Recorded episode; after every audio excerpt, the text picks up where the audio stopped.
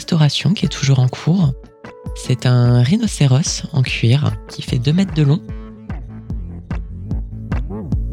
J'adore quand je suis à l'atelier. J'ai fait ma conception, j'ai fait ma gamme opératoire, j'ai fait ma préparation de pièces et là j'attaque. Le point cellier, c'est un peu l'emblème en fait du métier de cellier. Hein. C'est un système d'entrelacs et de nœuds. Vous arrivez presque dans un état méditatif qui est euh, assez exceptionnel et que vous trouvez, enfin moi en tout cas, que je trouve que dans ces moments-là.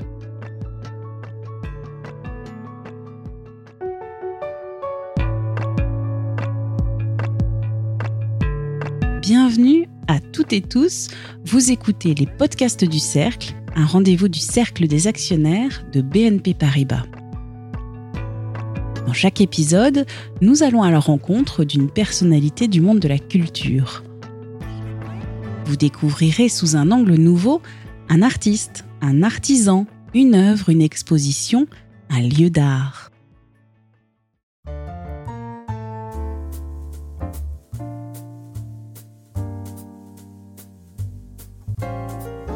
Pour créer une selle, des dessins préparatoires à l'asticage des cuirs, il faut en moyenne 35 heures. Imaginez-vous, concentré vers cet unique objectif pendant plusieurs jours d'affilée, à enchaîner des gestes répétitifs mais délicats, avec en arrière-plan, prête à vous perturber à tout moment, les tâches inhérentes au développement d'une petite entreprise. Pas évident, n'est-ce pas? Eh bien, c'est le quotidien de Sofia Akun Zakablukova, artisan d'art cellier harnacheur et cellier garnisseur. Aujourd'hui, elle nous fait découvrir les coulisses de son atelier, Chazak, situé au Jardin des métiers d'art et du design à Sèvres, dans les Hauts-de-Seine. D'où vient ce nom, Chazak Pourquoi les beaux jours riment-ils avec afflux de commande Sur quel type de pièce peut travailler un cellier harnacheur et cellier garnisseur? Avec Sofia Akun Zakablukova, nous allons parler de la beauté du geste de l'artisan mais aussi des qualités requises pour une relation de qualité avec les clients, particuliers comme maison de luxe. Allez, c'est parti Sofia Akun Zakablukova, bonjour. Bonjour. On va parler de votre atelier, Chazak. Chazak, c'est quoi? Alors Chazak, c'est mon acronyme. Je m'appelle Sofia Akun Zakablukova. Donc vous avez le S de Sofia, le HA de Akun et le ZAK de Zakablukova. Chazak, qui a ouvert en 2016 et vous avez rejoint le Jardin des métiers d'art et du design à Sèvres, dans les Hauts-de-Seine, en septembre 2022. Exactement. Moi, j'ai commencé un petit peu comme tout le monde avec mon atelier, donc euh, à domicile, avec une pièce euh, dédiée euh, qui était le mieux possible aménagée. Pas le garage. C'était pas le garage. Par la suite, j'ai eu un premier atelier à Saint-Cloud. Encore après, j'ai eu un atelier boutique. Et j'ai eu l'opportunité donc de présenter mon, dossier, ma candidature au JAD, donc le Jardin des métiers d'art et du design, donc qui se trouve à Sèvres, juste à côté de la manufacture euh, de céramique. J'ai eu le, le, bah, le privilège d'être euh, donc accepté, sélectionné parmi plusieurs autres euh, artisans d'art et designers, puisqu'en fait le but de ce lieu, c'est un lieu de dialogue entre métiers d'art et design. Et c'est que des artisans d'excellence, puisque vous êtes 11 résidents. Exactement. À l'heure actuelle, nous sommes 11 résidents. Le but, c'était pas de remplir pour remplir, c'était vraiment une véritable sélection. Et là, d'ailleurs, le deuxième appel à, candidature vient de s'achever, donc on va avoir de nouveaux. Euh, d'ici l'été, ouais, je pense, on va avoir de petits nouveaux résidents. Pour ceux qui voudraient vous rencontrer, on peut venir vous voir à votre atelier euh, au JAD Sur rendez-vous, oui. Maintenant, parlons de votre vie d'atelier. Comment est-ce que vous travaillez? Est-ce que vous travaillez seul? Est-ce que vous travaillez parfois en collaboration? Alors, je travaille effectivement principalement seul. Ça, c'est pour ma partie, entre guillemets, créa, euh, fabrication, entre guillemets, pure. Maintenant, j'ai, bah, je mène des projets aussi collaboratifs dont je ne vais pas trop, trop parler puisqu'ils sont en cours et on est, donc c'est assez confidentiel. C'est toujours très intéressant d'avoir un avis complètement extérieur. Est-ce qu'il y a une saisonnalité dans votre travail? Oui. oui, c'est assez drôle parce que bah, forcément, au moment enfin, aux différents moments de l'année, on va être amené à être plus ou moins sollicité. On va parler de temps forts, euh, des journées du patrimoine. On peut avoir d'autres temps forts, comme tout simplement l'arrivée du beau jour. Par exemple, quand je travaille sur de la selle de moto, très souvent, euh, il y a des périodes où tous les motards se réveillent. Au beau jour du printemps. Exactement, ça va être pareil pour les cavaliers, pour leur sel, ça va être toujours euh, également sur la même période. Plus pour le côté euh, professionnel, il va aussi tout simplement avoir la Fashion Week. Les Fashion Week qui vont aussi rythmer les différents temps de l'année. Alors les commandes de particuliers, c'est effectivement un peu plus avec les beaux jours. Et les commandes euh, potentiellement de cadeaux de fin d'année. Il n'y a jamais de trou, c'est ça qui est génial aussi. Quelle est la clé pour apporter une réponse entièrement personnalisée à la demande du client? Il faut de l'écoute, il faut de l'empathie, il faut parfois de la pédagogie, parce que parfois un client a une idée bien précise et euh, que techniquement c'est pas réalisable. Plus de la diplomatie, plus peut-être, mais euh, avant tout de l'écoute en fait. Vous utilisez différentes techniques pour votre travail de sellerie artisanale spécialisée dans le sur-mesure, technique de couture à la main, tel le point cellier, technique de couture à la machine. D'abord, qu'est-ce que ce point cellier C'est un peu l'emblème en fait du métier de cellier. Hein. Déjà, il faut préciser une chose, il ne peut se faire que à la main. Aucune machine qui euh, est capable de reproduire ce point. Alors, vous êtes sur un seul fil avec deux aiguilles à chacune des extrémités. C'est un système d'entrelacs et de nœuds. C'est-à-dire qu'en fait, à chacun des points que vous allez réaliser, vous allez avoir un nœud qui va se former. Ce qui fait que même si vous avez un point de couture qui potentiellement peut sauter, ça va pas bouger. Le meilleur exemple que je peux avoir, c'est j'ai restauré une, euh, un équipement de cavalier napoléonien. Pas un seul point de couture n'avait sauté. Il y a un fil conducteur de toute façon entre euh, une fabrication artisanale, les matériaux, la transmission. C'est un cercle vertueux de toute façon. Quels sont vos fournisseurs? Moi, mes cuirs, c'est principalement du recyclage alimentaire. Ça vient de France, Belgique, et j'ai un petit peu d'espagnol et un petit peu d'italien en fonction des projets. Le but, c'est d'être le plus euh, local possible aussi. En fait, on parle du cuir, mais il n'y a pas que le cuir en fait qui est utilisé euh, dans les métiers de sellerie. Je pense à tout ce qui va être bouclerie, par exemple.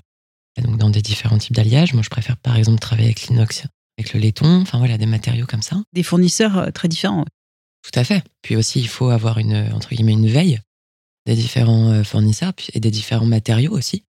Moi, par exemple, je travaille que les peaux bovines ou, ou caprins. Je refuse de travailler les cuirs exotiques s'ils ne sont pas euh, issus de recyclage, entre guillemets, de réemploi. On a beaucoup parlé de sel, mais en fait, vous avez une production d'objets beaucoup plus large que ces sels. Alors, je vais parler pour moi, et pas euh, dans le sens global euh, du cellier harnacheur et garnisseur, puisque vu que j'ai la double casquette en fait de ces métiers, bah forcément, je peux intervenir dans un champ d'application qui est très très large. Mon atelier, je l'ai créé en 2016 et au fur et à mesure, justement, je me suis un peu recentré et j'ai euh, éliminé, entre guillemets, des champs d'application et euh, potentiellement créé d'autres. Donc, harnachement équestre, l'arnachement euh, de manière générale, l'ameublement, sans empiéter sur le travail des tapissiers, plutôt du, mobilier contemporain, des décorations d'intérieur, de la marqueterie, du moulage, enfin voilà, ce genre de choses. Sellerie moto. En fait, moi, j'oscille entre l'usuel et entre guillemets, le purement esthétique, purement artistique. Et c'est ça aussi qui est génial un petit peu dans mon métier.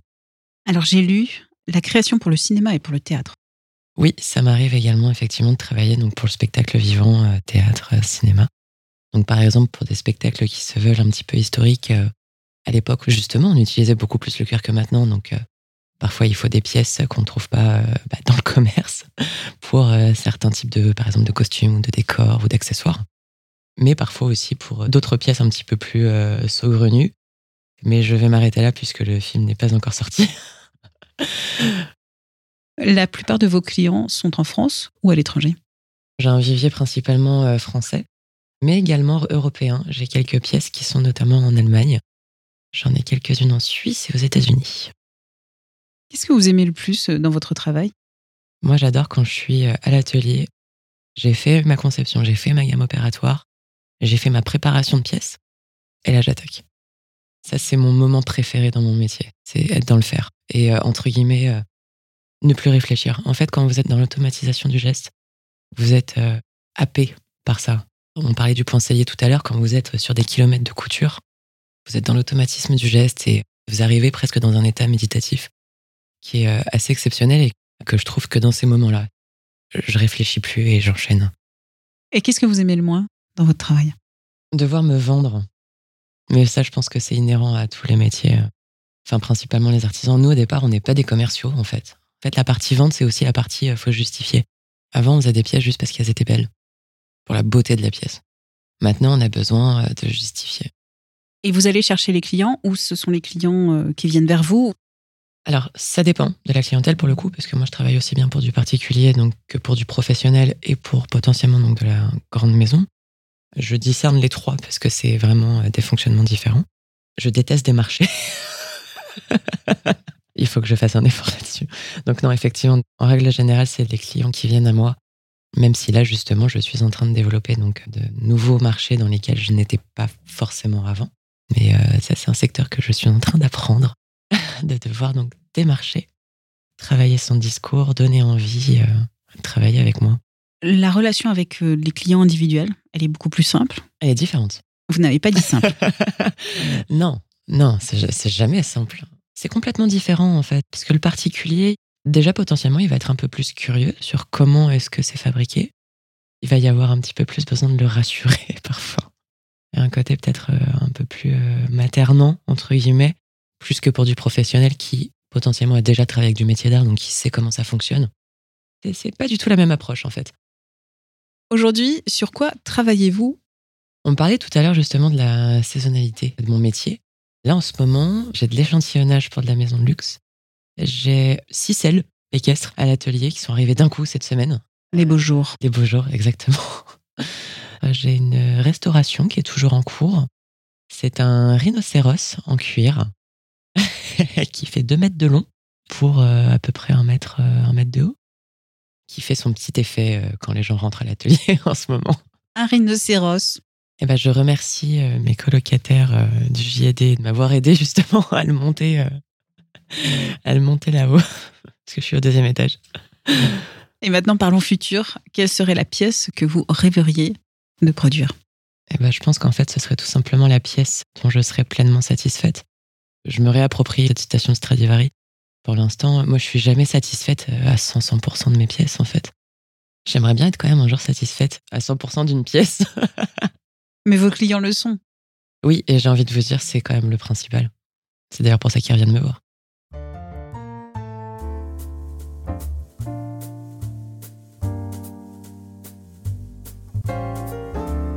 Un grand merci à Sofia Kunzakablukova pour ses explications. Nous espérons que, grâce à cette conversation, vous vous représentez désormais dans toutes ses dimensions le quotidien d'un atelier de sellerie artisanale. Si vous souhaitez en savoir plus sur le point cellier, et pourquoi pas apprendre cette technique, vous trouverez dans la description de l'épisode un lien vers le tutoriel vidéo enregistré par Sofia Akunzakablukova. Nous vous mettons aussi un lien vers le site internet de l'atelier Chazak. À très bientôt pour un nouvel épisode des podcasts du cercle.